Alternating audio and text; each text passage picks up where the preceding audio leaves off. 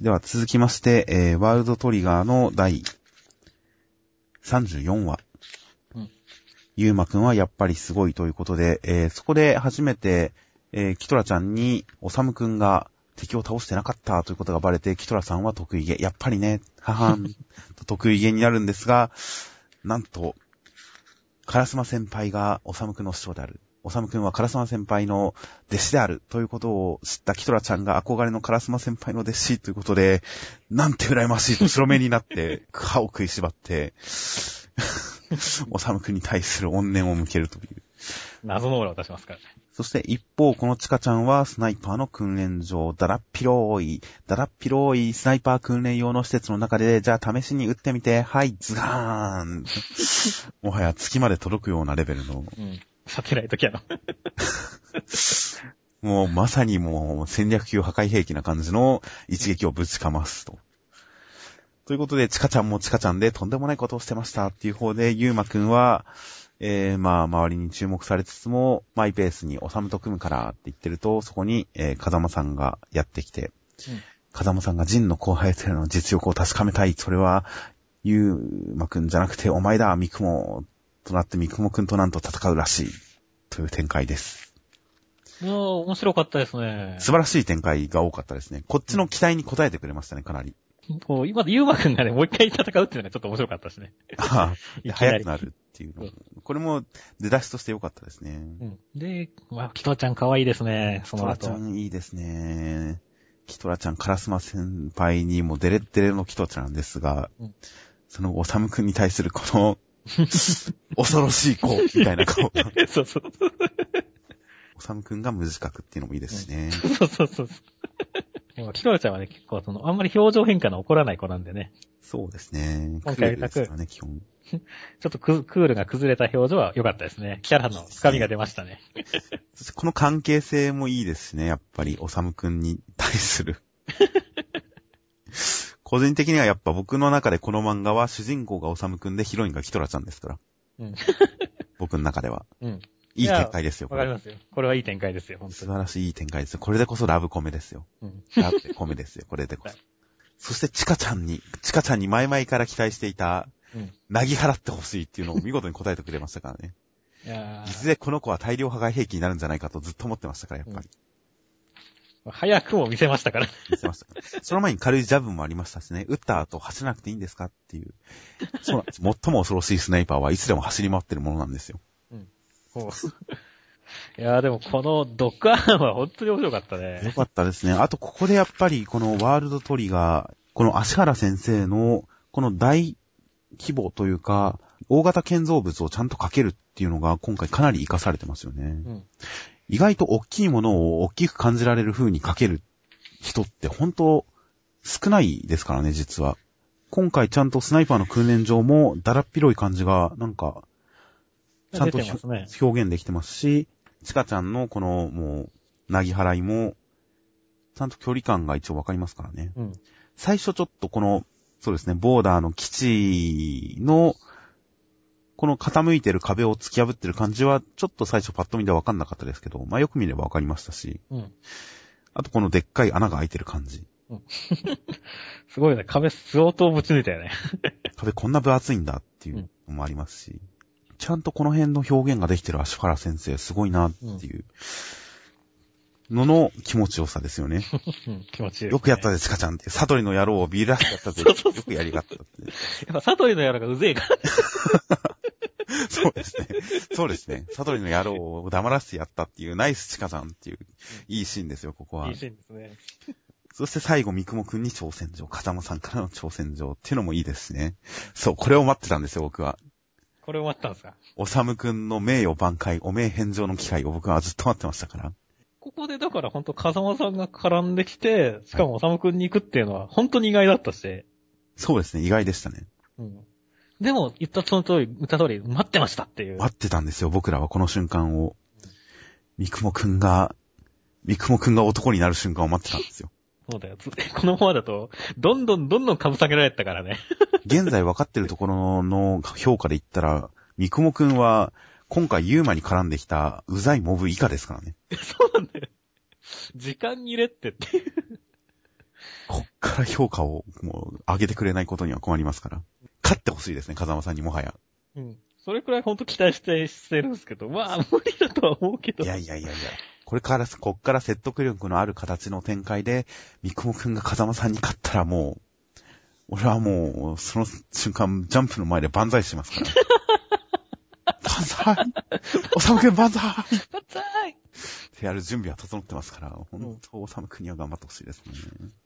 いや、でも頑張ってほしいですね。いや、ほんと、今回のワールドトリガーは1話の中で、キトラちゃん可愛い入ってますし、チカちゃんナイスも入ってますし、おさむくんやれいっていうのも入ってますし、今回はもう盛りだくさんで全て期待通りで良かったですね。ワールドトリガー面白かったですよ。面白かったです。では続きましてうん、ソウルキャッチャーズの第22話。来たね。上根くんは、最初はイメージの中の、その、幻影のイチョウくんと同じ式から始めて、そこからどんどん俺の個性を出していければいいと思って式を始めるんですが、そしたら、みんながうまくついてこない。みんなが盛り上がらない。そして気がつけば、背後の客席が 天井に、天井に逆さまにひっくり返ってる逆さまになり。そしてこれは、イチョウ君の幻影と同じ式をしてるっていうのは、カミネ君は冷静にやってるつもりが実はイチョウ君に絡まれていた。イチョウの存在がでかすぎる。うわぁ、捉えられたどうしようと思うと、そうすると遠くからイメージのフヒコ先輩が、カミネ君、カミネ君、神くん楽しむこと、楽しむためには楽なことは捨てたって言ってたじゃん。カミネ君とフヒコ先輩が微笑みかけてくれたんで、そうだ。今まで萎縮して、あれをやったらみんなが戸惑っちまう、できない、俺の、今の俺がそんなことをできないと萎縮してできなかったことを違うんだ。楽なことと楽しむことは違うんだ。ということで、みんなの視線、今まで自分たちがみんな頑張ってきた、この人たちのためにと頑張ってきた上根くんに心を開いてくれたみんなの視線の中、厳しい視線。みんな超睨んでるという。怖い。この視線の中、そうだ。そうだ、俺がやるのはこれでいくってことで、演奏者に背を向けて、観客の心と向き合って、みんなを信じて背中を預ける。そして、指揮、いけーともう、ドーンとも曲が良くなる。客が戻ってきた。一度離れた客の心を取り戻したんで、そんなとも、どともできないようなことだったのが、もう、客が一気に戻ってきた。さあ、一応勝負はここからだと。いう展開ですね。すごいね。すげえテンションだ。超面白かったです超ね。面白かったよ。客席が天井にっていうのもほんと伝わってきましたからね。うん。要するにそのゾッとする感じですよね。うんあれなんかまずいことが起きてる、やばい、みんながここにいない。そのゾッとする感じをほんと視覚的に伝えてきますから、僕はもう、だから新海先生は実はもう人の心が見える人なんじゃないかという、あ、本当に神根くんばりに。このイメージの視覚表現、最近ほんと、なんか、冴え渡ってますよね、新会海先生話立ってるよ、。本当に。伝わりますもんね。ぶっ飛んでるだけじゃなくて。で、ちゃんとそれに対してね、戻ってきたっていう表現もすごい決まってるしね。そうなんですよね。背を向けるっていう選択肢も、確かに、吹奏楽のわからない人間からしても、え、それっていいのって思いますし、うん。そこをちゃんとイチョウ君が素晴らしい解説をしてくれますし、式を放棄したのか。神根翔太って。そしてそこからみんなに背を預けるという、背中を預ける。そういう吹奏楽の表現かよ、本当にって思いますけど。みんなに背中を預ける。で、そこにみんなでこう、みんなが本気が出せるっていう、相変わらずめちゃくちゃ。だけど、やっぱりすごくそれでこそ、お前らしいって言って、ここで超振りかぶ、かぶってからの、ズガッ表現ですよね。この今までの音のね、いいですよね、ほんとラッシュです。ね、そでもか実際でも観客びっくりすると思うんだよね。振り向いて、わーって言ったら急に音が良くなったらね。そうですよね。えーでも説得力もありますし、その見せ方も素晴らしいですし、いやー、面白かったなーという。そして戻ってきた。どど、戻ってくる前のコマも地味に好きなんですよね。僕、観客の心がっていうののドドドドドドドドとこう渦巻く感じそうそう。、うまく感じね。これがこの一コマで戻ってくるっていうのをこう勢いよく表現できてて、すごい効率的なイメージ表現のコマだなっていうのが、うん。すごい地味にいいいい感じのコマだと思いますし。そして、構図的に背中を向けたのは何も、この、単なるそういう策としてだけじゃないですよ。幻影の一丁くんと背中を向けて戦うという。背中を向けて戦うっていう。いいですよね、これ。これいいカットだよね。だからね、本当に今回、というか、ここ最近のソウルキャッチャーズのね、この演出の決まりっぷりと伝わりっぷりはやばいんだよね。多分もう来週、再来週ぐらいからソウルキャッチャーズは関東にあるんじゃないかと思ってますから、僕は。いやー、本当でも、それくらいテンション高いですよ。素晴らしいですよね。そう、褒め、そう、なんだろうね。こう、ほ褒めすぎてて逆に あれなんだけど、はい。いいやそう、褒めるしかないんだよねっていう。や、まあ、いやもう、基本このポッドキャストは褒められる限り褒めますから、逆に文句を言ってるのが、言わざるを得ないから言ってるっていうところでありまして、別に無理して文句を言うことは全くないんで、まあ、なんでしょうね。この部長が一億の真似を見せられて調子狂ってしまったがって言ってるコマうんの部長の顔が、なんか妙に中央に寄ってる気がしたっていうのがあるんですよ。まあ、そのくらいですかね。うんあえて言うとすれば。いや、まあ、そうですね。なんかこの人の顔中央に寄ってないっていう。あそういやーでもそのくらいですかね。いやでも本当だからね、上根くんが、こう、まあ指揮者としても一丁くんと張り合ってるのもそうだけど、はい仲間の力を借りてるってところが熱いんですよ、本当に。そうなんですよね。みんなに睨まれてるとかいいですもんね。そうそうそう。で、こうね、ギャル気出したところでみんな生き生きとしてくるっていうね。そうですね。音で、しかも生き生きしてくるのがわかるからね。この、音の洪水というか。表、画面にちゃんと本当ですよ。吹奏楽って本来的にはやっぱり漫画と相性がそこまでいいわけじゃないじゃないですか。うん。まあ、かといって小説とももちろん相性悪いですが、結局音の、音楽系のネタっていうのは音の表現できる映像系としかやっぱり、なんだかんだで映像系に対してそれ以外はすごいハンデを背負うものですけど、ソウルキャッチャーズに関してはハンデどころか、吹奏楽っていうものを描くときに、描くときに手段が漫画であるっていうことをもう限りなく有効に働かせて、逆に映像じゃ無理なんじゃないかっていうレベルでやってますからね。逆になんか、うん、そんな気がする。だからね、これは本当にすごい成功してますし、いやー、ちゃんと友情努力勝利になってますよ。ある意味本当ジャンプでしかできない水槽漫画ですよ、本当に。はいはい。イメージ映像で福星先輩が語り返してくるってちょっと面白おかしく言っちゃいましたけど、まあ、この場にいないメンバー、福星先輩、でも、うん福星先輩、心はみんなと一緒だよって言って、みんなと一緒だよって言って去っていった福星先輩が、やっぱり、まあ、現場にいないわけですから、うん出てくるにはイメージ映像しかないっていうのは仕方ないことですし、当然のことでもありますし、でもまあ、神根くんを救い出してくれる女神様ですよね、まさに。うんいやー、いいポジションだね。この後の大会終わった後のラブコメ展開にもちょっと期待ですよ。うん。オーラさんと吹越さんね、えーどっちのヒロインが上行くのかっていうね。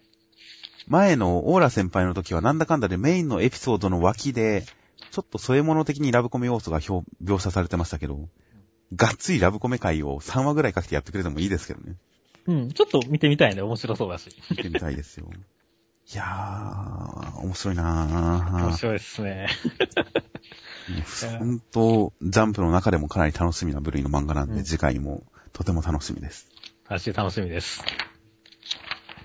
では続きまして、ブリーチの、えー、第552話。室谷隊長の大グレン氷林丸を奪った敵の、えー、サントゥーという方が、サントゥーさんが、えー、奪った挽回大グレン氷林丸で、室谷隊長にとどめを刺とうとする大変だ。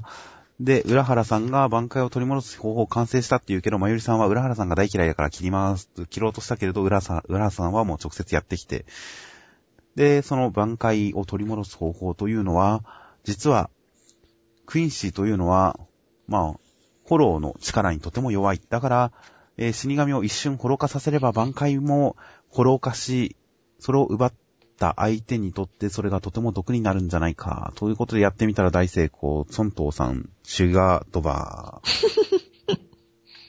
という話でした。うん。どうでした？おしゃれでしたね。こう、つ、つつつはまあ合ってるとは思うんですけど、すげえ超展開じゃないですか。予想外でした、確かに。うん。全くの予想外でした。うん。でも確かに今まで出てきた設定しか使ってないですからね。うん。その点で言えば、よくできてましたし、そうでも大逆転じゃないですか。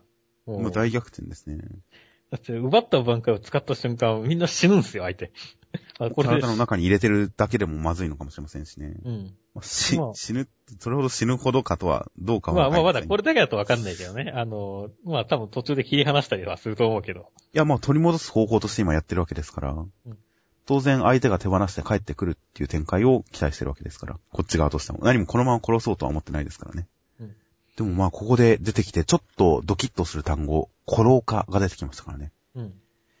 今のところ、あのー、いちごくんと、あと、平子隊長組、仮面の軍勢でしたっけあの人たちなんか、うんバイザード的ななんかでしたっけよく覚えてないですけど。今のところ、ホロー化できる人たちっていうのは一部でしたけど、うん。この薬の効果でもしかしたらみんなホロー化してフォームチェンジするかもしれないとかちょっと思っちゃいますから、それはでもあるかもしれないね。ちょっとその辺期待したりとかしてるんですけどね、僕は。うんかっこよくなるんじゃんっていう。ちょっと今回の展開は純粋に意表をついた回避方法、解決方法だったっていう以上に、あ、ホロー化ここで出てくるんだっていう意味での期待もあります。うん。あと、まあ、本当やっぱ、久保先生はキャラ描写がうまいなっていうのが、この、出てきた、ちらっと出てきた、この、サントゥーさんが、うん。いかにおしゃれか、おしゃれな思想の持ち主かっていうことが、うん。すごい表現がされてますからね、わずか数ページで。いや、いいですね、孫東さん。うん。発音はしづらくて困りますけど。そうだね。発音はしづらいですね。超なんか自己陶酔型な感じがしていいですよね。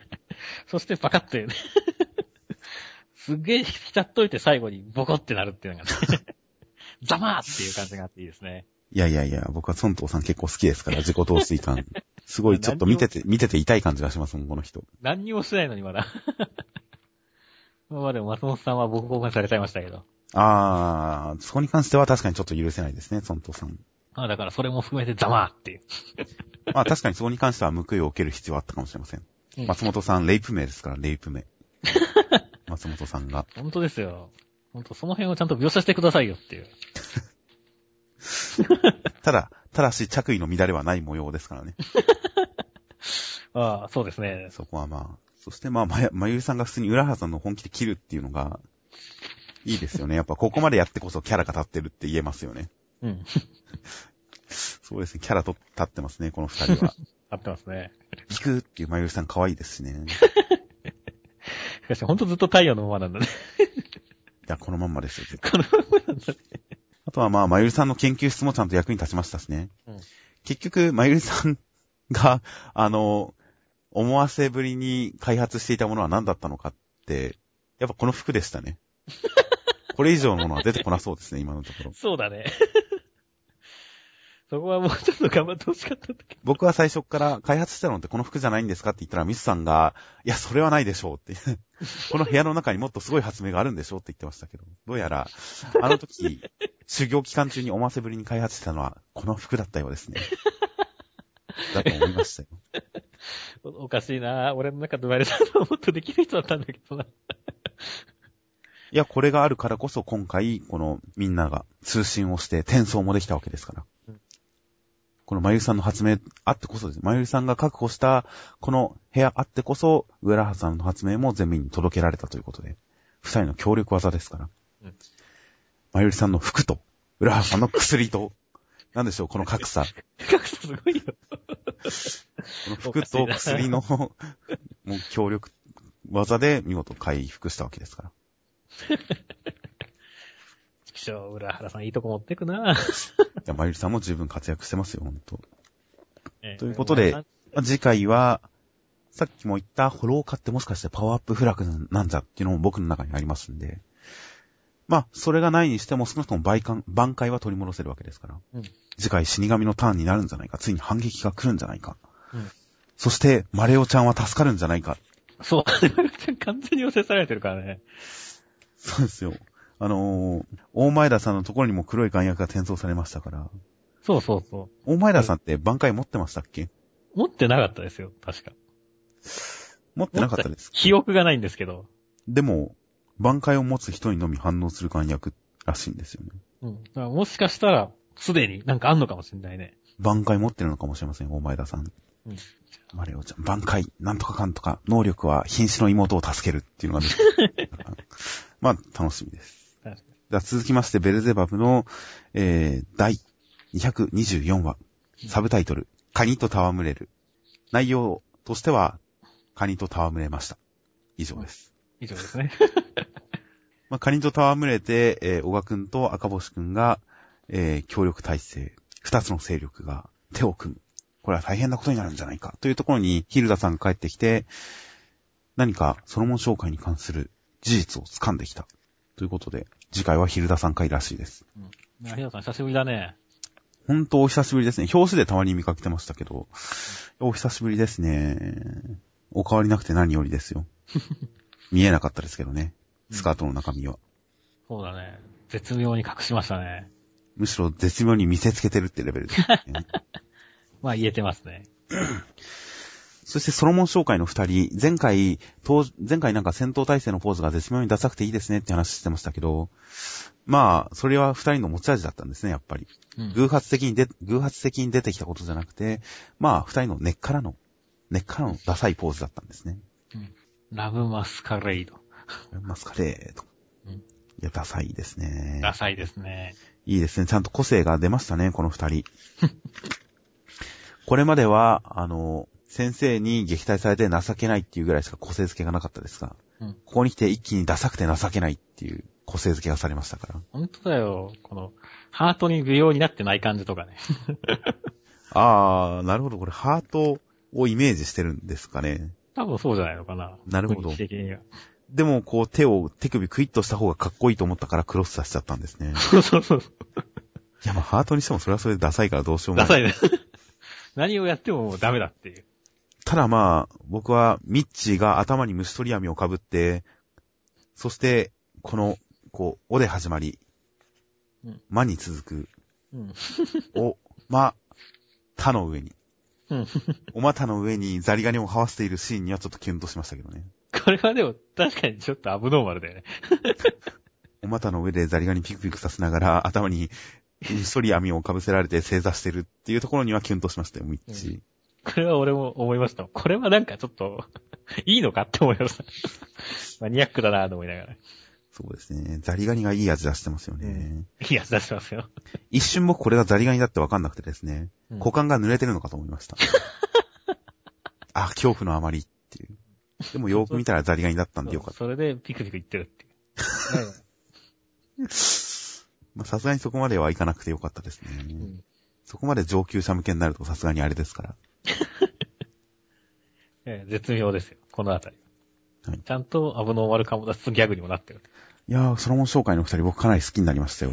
うんまあ、主にミッチーが。あとまあ、小川親子はいいですよね、やっぱり。うん。ダメだ少年の目をしているっていう。ただひたすらにカニに、カニが欲しいっていう。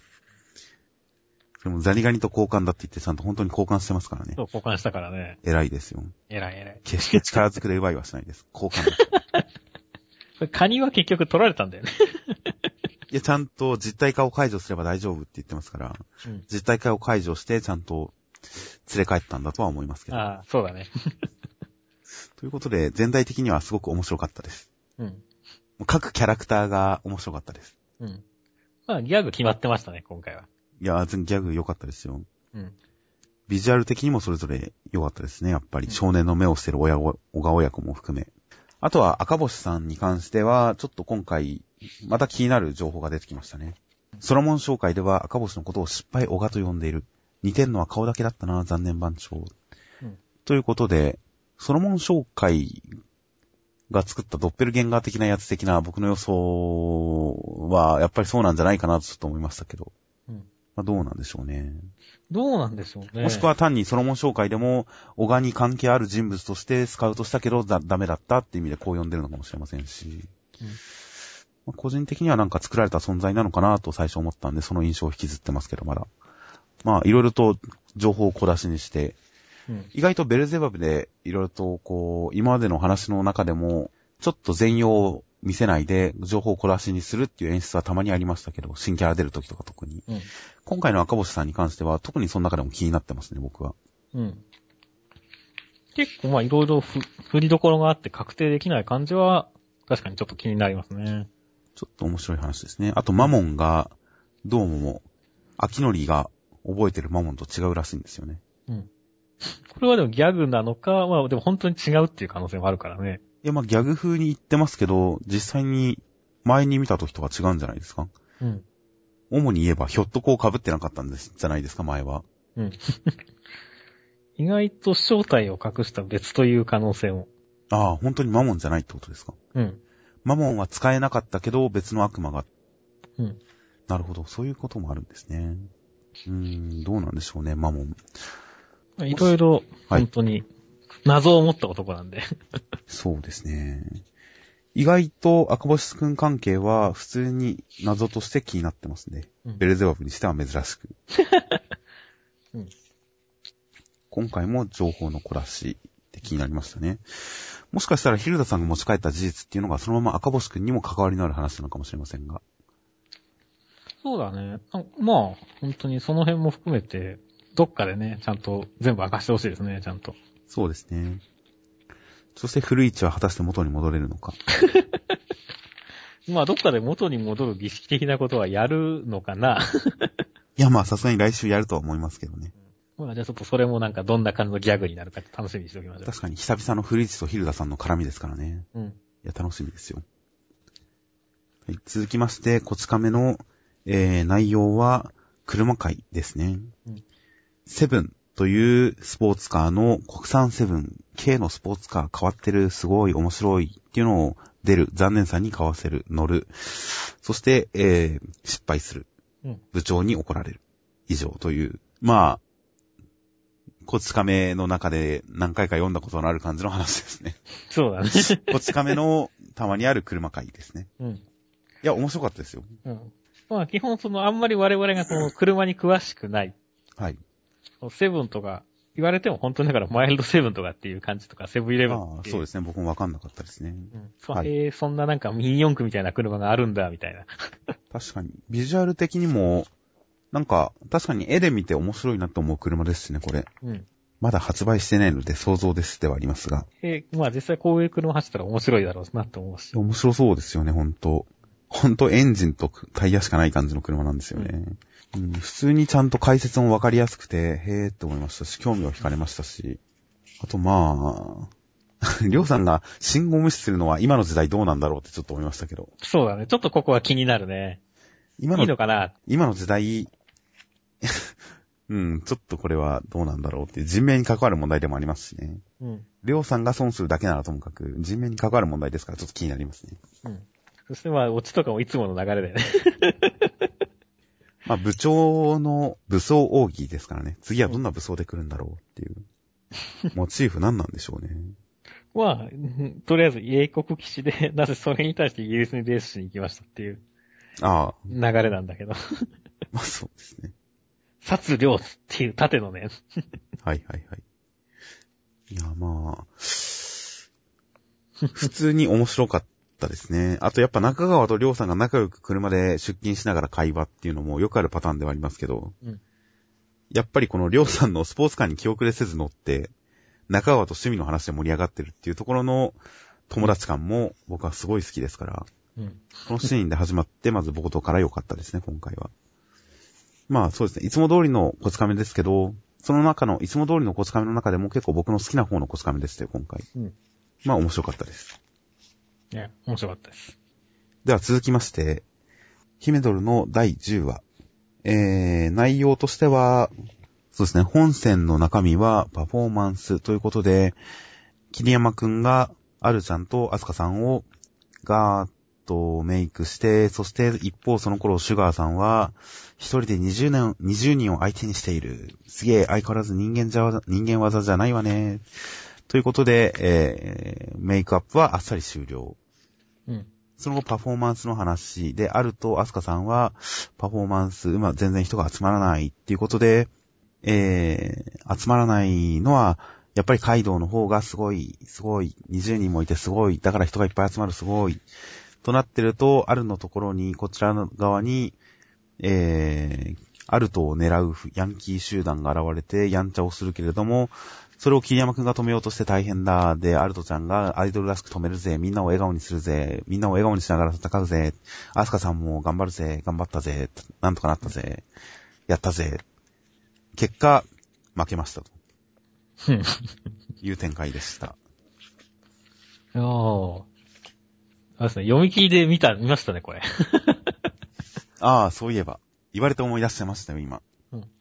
あ、読み切り展開だ、つって言って。あ、で、デュオになった、つって言って。そうですね。ちょっと、僕は美容漫画としてのキメドルはいいですよ。もう姫もう美容漫画でいいですよ。美容漫画でやっていくべきですよ。って言いましたけど、その僕が、僕が許可を下した美容漫画としてのヒメドルとはちょっと違う内容でしたね、これは。うん。そうなんだよね。先週、こう、美容漫画になったと思ったから、こう、もうちょっと決めてくるのかと思って。まあ、あれだね、シュガーさんも、あの、カイドウ先輩も、はい。ね、こう、きっと、大人数で AKB48 くらいをやるんだろうなって思ったら、本当にややり出して。やり出しましたね、確かに。で、逆に言うとここでね、こう、カイドウさんが20人をどういう統一感で揃えたとかって見せてくれたりすると、もっと面白かったと思うし。美容シーンがびっくりするぐらい薄いんですよね。そうそう。先週あんなにこう、美容シーンで行くぞ的なノリになったけど、アイドルに戻ったねっていう。そうなんですよね。ここでマリ、マリさんがカイドウを見て相変わらず人間技じゃないわね、カイドウちゃん。でも、あの子たちも負けてないわよって言いますけど、実際何がどうすごくて負けてないのか、言及されないですからね。そう、されないんだよね。特に桐山くんの仕事に関しては特に全く言及されないですからね。うん。あと、アスカさんって大人気だったんじゃないんですか？そうそう、アスカさんって本当はすげえ大人気アイドルだったはずだから、ねなんでこんなに人が来ないの？っえ。うん。ていうのはちょっと、謎ではあるんだよね。まあ、歌い、歌のところの演出はちょっと良かったですけれども、はい。アスカさんの方のね。はい。ああ、はいはい。ただ、アスカさんがこれアイドルプロの世界なのってびっくりするとこはちょっと、あれって思いましたけど。そうですね、逆だろう。そう、逆だろってむしろアルトがアマチュアであなたプロでしょっていう。うん。いうところは、ちょっとあれって思うところが多かったですけど。アスカさんが初期の設定が全部なかったことになってるんじゃないかっていう。キャラ崩壊を起こしてますよね、完全に。何なんでしょうね、アスカさんは今どういう状態なんですかね。うん。だから、今回はね、だから、すごい美容方面で行くのかと思ったら、が、読み切りの頃というか、昔に戻ってしまったので、そうですね。このホワイトスネークがいきなり乗っ取りに来るところとか。そうですね。だから、ちょっとあれって思ったんですよね。あと、桐山くんが結局トラブルの解決に対して干渉したことって不良を止めようとして殴られる。うん。あと、事前にみんなで一緒に楽しめるダンスがいいかなって言ってくれてたっうん。ていうことだけで、正直桐山くんである必要性のない話になっちゃってますから。うん。うん、そうですね。そうなんだよね。結局まあ、今回は美容とアイドルと、その、ね、ステージ衣装とかを競う。っていうか、美容を競ってたはずなのに、はい。完全にアイドルのパフォーマンスが全てになってしまってるので。まあ一応合同授業ということではあるんですが、だからまあ実際元から美容だけじゃなくてアイドル化の技能も含めてのうん。イベントですっていうことではあったとは思うんですけど、にしたって今回美容の成分ねえなっていう。そうそうそう。あれっていう。だからこう結構ね、その、まあ、逆に美容路線にすげえなんか、含みを持たせてなければまあ、こういうのもありかなっていうの感じではあるけど。まあありだなっていうかまあ今までの流れ的にありそうだなっていう感じではありますけど、そうそうそう。なんか、いろんな方向に振られちゃってる感があるよね、我々が。そうですね。で、すごい、我々、これは何漫画なんだろうってすごい混乱しながら見てるっていう。そうですね。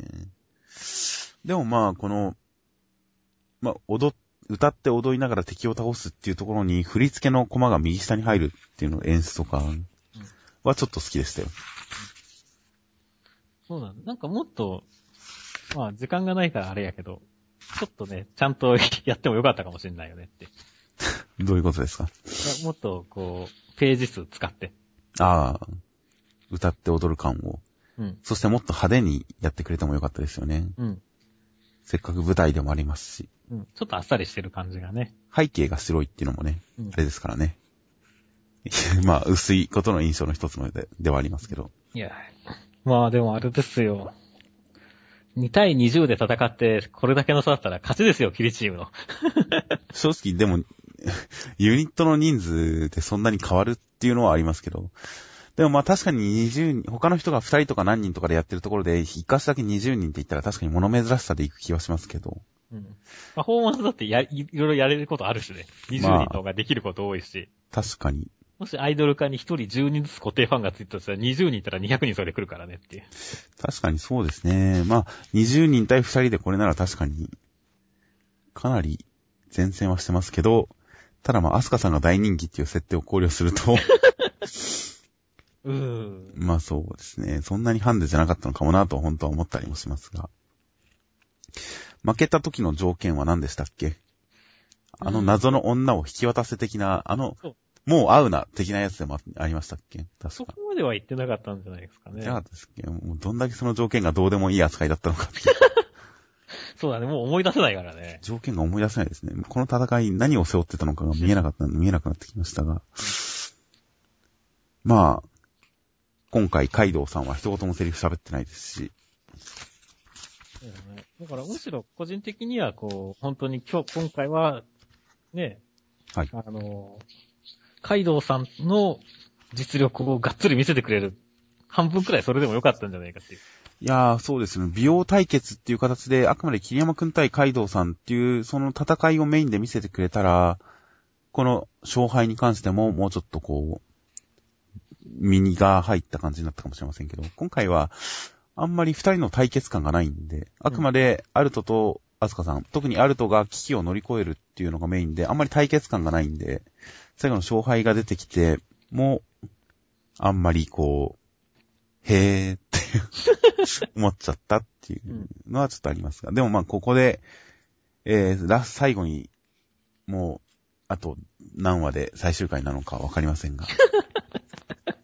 どうなんでしょうね。どうなるかはわかりませんが、まあ少なくとも今回のエピソードの終わりではありますから、次が。うんこれでね、まあ、引き渡すってこともないだろうから。まあどうオチをつけるのかによって、全体、エピソード全体の評価が決まりますから。うんそこには注目してますよ。どうすんのかね。もう、カイドウさんが引き下がるのか、それとも、離れたくないってなるのか。まあ、桐山、できることなら桐山くんに美容の精神で何とかしてほしいですけどね。ああ。美容に対する情熱で、カイドウさんに認められる的な。うん。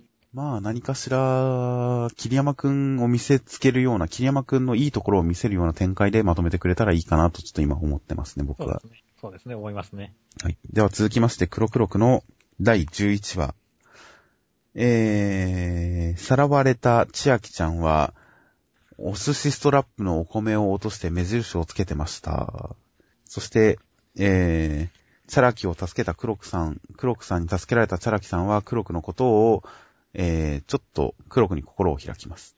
うんそして、えー、千秋さんの置いてったご飯粒を目印に追っかけてきた三井さんとさよちゃんが、千秋ちゃんを助けてくれました。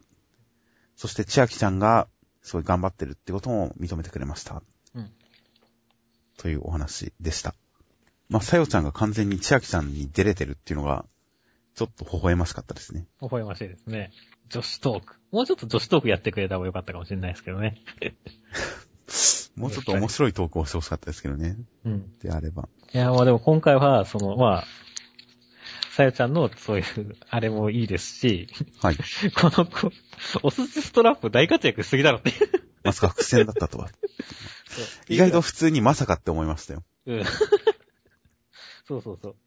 シャリ一つ一つ取れるって、どんなストラップあんのかよ。しかもこれさ、はい集めてったらさ、最後にちゃんと元に戻ってんじゃん。ちゃんと一粒一粒。そう集めてきて、新たに完成し直してるじゃん。あ、ちゃんと組んでるんですね、これ。そう組んでるっていうね。ストラップ、一回ばらけた後さらにまた組み直せるんだっつって言って、すげえできいいなって思いながら。見てましたけど。はいで、今度はこう、ストラップをちゃんと返して、こう、友情ですよ。ガチャって言って。友情のストラップになるんですよ、これが。完璧じゃないですか。二人はまるでネタとシャリのようということですね。そうです。何言ってんだ、俺ら。いやー、まあ、そうですね、さよちゃんと千秋さんの友情はなんだかんだでちょっといいなと思いましたよ。あとまあ、チャラキさんと黒木さんの友情もなんだかんだでちょっといいなと思いましたよ。うんついででボスの居場所とか聞いちゃったりしてねえの？聞けるわけねえだろ。本当にバカかお前。っていうやりとりも、まあ、もうちょっと言い回しが良かったらさらに良かったなとは思いますけど。まあ、このなんか二人打ち解け合ってる感とかもいいですしね。うん、結構いい話成分がやっぱりありますから。なんだかんだで嫌いにはなれないですよ、この漫画を。そうだね。嫌いにはなれないですよ、本当に。ただ、うーん、どうだろうね。ワトさんは結局、今回何も出てこなかったけど。はい。まあでもちょっとね、ここでこのままなんか見捨ててるだけでは、あれなんで、ちゃんとなんかね、活躍の場があってほしいですね。そうですね。三井さんすらもちょっと出れ始めてますから。うん。このままだと、バドさんが下手したら23くらいで浮いちゃいますよ。バドさんは。ちなみに、万華鏡石って何につながるんですっけ？えっ、ー、と、わかりません。なんか、多分、はいうん、なんだろう、カレーにつながるんじゃないですか。カレーにつながるんですか？今まで出てきてないよね、万華鏡石って。もし、でもこの書き方だとなんか出ててもおかしくないんですけどね。うん。万華鏡。まあうんなんだろう。カレイドスコープ。へへそれでカレーですか？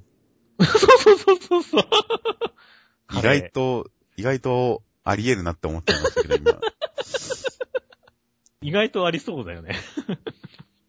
いや、でもその後ちゃんとね、千秋ちゃんがこうね、女気というか男気というかなんか見せるのね、はいはいですね。みんなを不安にさせないために、すげえ、頑張ってこう、強がるっていうね。そうですね。まあ、千秋ちゃんが頑張ってる感は、まあ、良かったですよ、そこそこ。そうそう。この時にはやっぱりね、黒クさんとか千秋ちゃんが頑張るっていうのがこの漫画の面白いところでもありますからね。そうですね。ただ、相変わらずこの話のゴールがどこだかあんまり分かってなかったりもするので、うん敵のボスを倒して終わりってなったらもう、何の話だか正直分かんないレベル。え、そういう話でいいの？って思っちゃいますから、なんでしょうね。ちょっと乗れない感じがあるのは何なんでしょうね、やっぱり。敵が、やっぱりしっかりしてない感じがしちゃうんでしょうね。そうだね。その、まあ、本当に、象徴となるやつもいるわけじゃないし。そうですね。前回も言いましたけど、やっぱり四重紹介っていうのが具体的なキャラとしてイメージできなかったりするので、ちょっとやっぱり今、勝ち始めてても、そうですね、こいつを凹ませたら楽しそうっていう敵役がいないんですよね。うん。敵のボス。うんこいつを倒したり、凹ませたりしたら、それは気持ちよさそうっていう敵のボスがいないんで、ちょっと戦いが優勢に傾いても、あんまり乗れないのかもしれないですね、もしかしたら。まあ、ボスがいるらしいですから、ボスが。ボスがね。ボスが出てきたら、この戦いにももっと、こう、肉付けされて、うん。もっと厚みのある戦いになるかもしれませんから。そしたら僕も乗れるような戦いになるかもしれませんから。うんちょっとそのボスに期待ですね。ですね。早く出てきてほしいです。早く出てきてほしいですね。バロさん、バロさん早く何とかしてください。はい。では最後に、えー目次コメントはどうでしたか？黒子の藤巻先生が、もらったある入浴剤使ったら、なんか海藻がいっぱい入ってて、正直キモかったですって書いてますね。これもしかしてファンからもらったのかな？ファンからもらったんならそれ、海藻じゃないんじゃないってちょっと思った。怖いなおいそれはと、ちょっと思っちゃいました。考えるとすげえホラー展開ですな。女性のファンが違うものを入れたんじゃ。ちょっと思いましたけど。どうなんでしょうね。もらったある入浴剤。正直キモかったですって言えるってことはもしかしたらファンからもらったんじゃないのかもしれませんけどね。スタッフからもらったものなのかもしれませんけど。あれですよ、ヒメドルのはい。カズロー先生のコメントがちょっとやべえっていう。リポディ派ですが、とっておきの時はレッドブルを飲む。もうどっちも聞かない。なんだろう、すげえ切ない感じが伝わってくるよね。まあ確かに点々点が入っちゃってますからねそう。点々点がないんだったらね、結構カッコ笑いで済む話なんだけどね。点々点があると、どんだけ体酷使してるんですか大丈夫ですかってなっちゃうじゃないですか。血を吐いてるイメージですよね。そう、血を吐いてるイメージが。わーって血を吐いて、うー、でも、こんな時はレッドブルを飲めば、レッドブルを飲んでも、き効かない、ごわーっていう。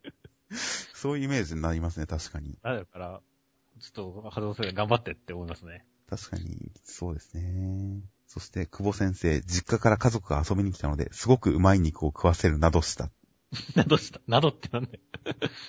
や、かっこいいな、久保先生は。やっぱり、やっぱ兄貴的な人なんですよね、久保先生は。カルちゃんはあ兄に木に繋げるよね。なんか、いちいち言い方がかっこいいんですよね、やっぱり。まあ、かっこいい。先生は。ちょっとそっけない感じがしていいですよね、書き方に。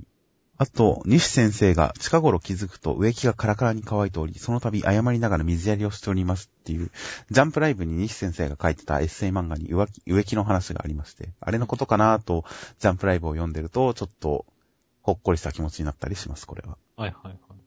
では、続きまして、最後の次回予告。磯部磯部物語、浮世は辛いよが新年祭で来週号から始まるそうです。実験的ですね。実験的ですね。まあ、結構その、だから、ね、あのー新しい連載が始まってから4回目とか5回目とかいうところでの連載っていうのもまた、最近そういう感じで、なんかあんまり、て期間的な提携がないよねっていう。なんでしょうね。基本的にはやっぱ3ヶ月単位、3ヶ月おきに入ってきますもんね。不思議な。まあ、ジャコが終わった後、読み切り枠があって、その枠に入る感じで始まるんですかね。うん。まあそんな感じで入るのかなって思いますけど、まあでも19ページですしね、その後もずっと、まあ、これ、端末コメディ枠になるわけじゃない、端末ギャグ枠になるんじゃないかなとなんとなく思ったんですけど。はいはい、でもまあ、関東、初回は関東だけど、端末ギャグ枠。あの、ジャガーさん的なノリになるわけですね。まあ、関東カラーで2話合計19ページと、えー最初の週から2話乗ると。うん、で、1話は関東カラー。もう1話はもう端末なんじゃないかなとちょっと思ってたんですけど。なるほどね。まあ、連載初回にして重大発表ありって書いてあるから。まあ、最初からずっと端末ですよっていうことを言ってるのかもしれないし。俺は意外に10回くらいで終わるんじゃねえかっていうことを初初回から言うっていう。えー、それはないんじゃないですかね、僕。いや、僕はてっきり普通にアニメ化かと思ってましたけど。マジで？あ、まあ、だっていきなりジャンプライブとかに出せそうな。そうです。あれではあるよサイキクスオのアニメもやってましたし。あの、フラッシュアニメで予算かけずにやれば、面白半分にできるんじゃないですか、アニメ化。そうだね。これ基本的に、うん、その、まあ、ワンピースの大言乗った時もそうだけど、はい。あの、あんまり動かす必要ないからね。そうですね。全く動かす必要。そして、でもちょっと、ちょっとした動きとカラーがあったら映えそうな感じもありますしね、実は。なんか、関節だけこう、くるくる回しときゃいいみたいなそうですね。感じだから、確かに、あ、アニメ化はあんまり考えてなかったけど、確かにやりやすいねっていう。連載初回にして重大発表あり。まあ、僕はじゃあアニメ化を押しときますよ。いやーでも、あーすごいね。でもそしたら、すごい出世じゃないの？連載1回目からアニメ化決まってるっていや、本当ですよ。ああ、でも本当にこれ、まあ面白かったけどね。いや、あ磯部磯部物語は面白かったですね。面白かったから。その後のあの、うさぎの話でしたっけ？うん。あの読み切りに関しては、ちょっと改善の余地を感じましたけど、かなり。ちょっと微妙だったから。でもセンス的なものも感じましたけどね、あれもあれで。でもまあ、磯部磯部物語は本当面白かったんで、普通に端末ギャグ枠としてやっていくんであれば応援しますよ、当然。いや、応援しますよ。こう。逆にこの、あのノリでどこまでやれるかっていうのも、ちょっと楽しみですし。そうですね。追い詰められたら何が出てくるか楽しみではありますよ。いやーなんで、普通にもう、おー、連載、おー、全然こう、なんですかね。あの、期待の方が大きいですね、本当に。いや、全然僕も期待ですよ。や、本当最近こう、博物館とか美術館とか、まあ、ちょいちょい行きますけど、そうすると、まさに昔の江戸時代とかの絵とかが飾ってあったりするんですけど、それを見ると、この磯部磯部物語の中間良先生は、あ、うまいなって思いますよ。あちゃんと研究してんだなっていう。特徴を捉えてるなって思いましたよ。来週の関東からジャンプの表紙がすごい楽しみですよ。ああ、そうだね。どんな風になってくるかっていうのはちょっと、読めないね。どうしてくるんでしょうね。どんな感じにしてくるんでしょうね。結構がっつり浮世絵変えてくるかもしれないね。ほんとそんな感じにして、すごい遊び心のある表紙にしてほしいですね。うんまあ、そういうことも含め、とにかく磯部磯部物語。来週はとにかく磯部磯部物語ですよ。磯部磯部物語 だんだん言う言うの楽しくなってるだろ。がとにかく楽しみです。楽しみです。はい。では、ここで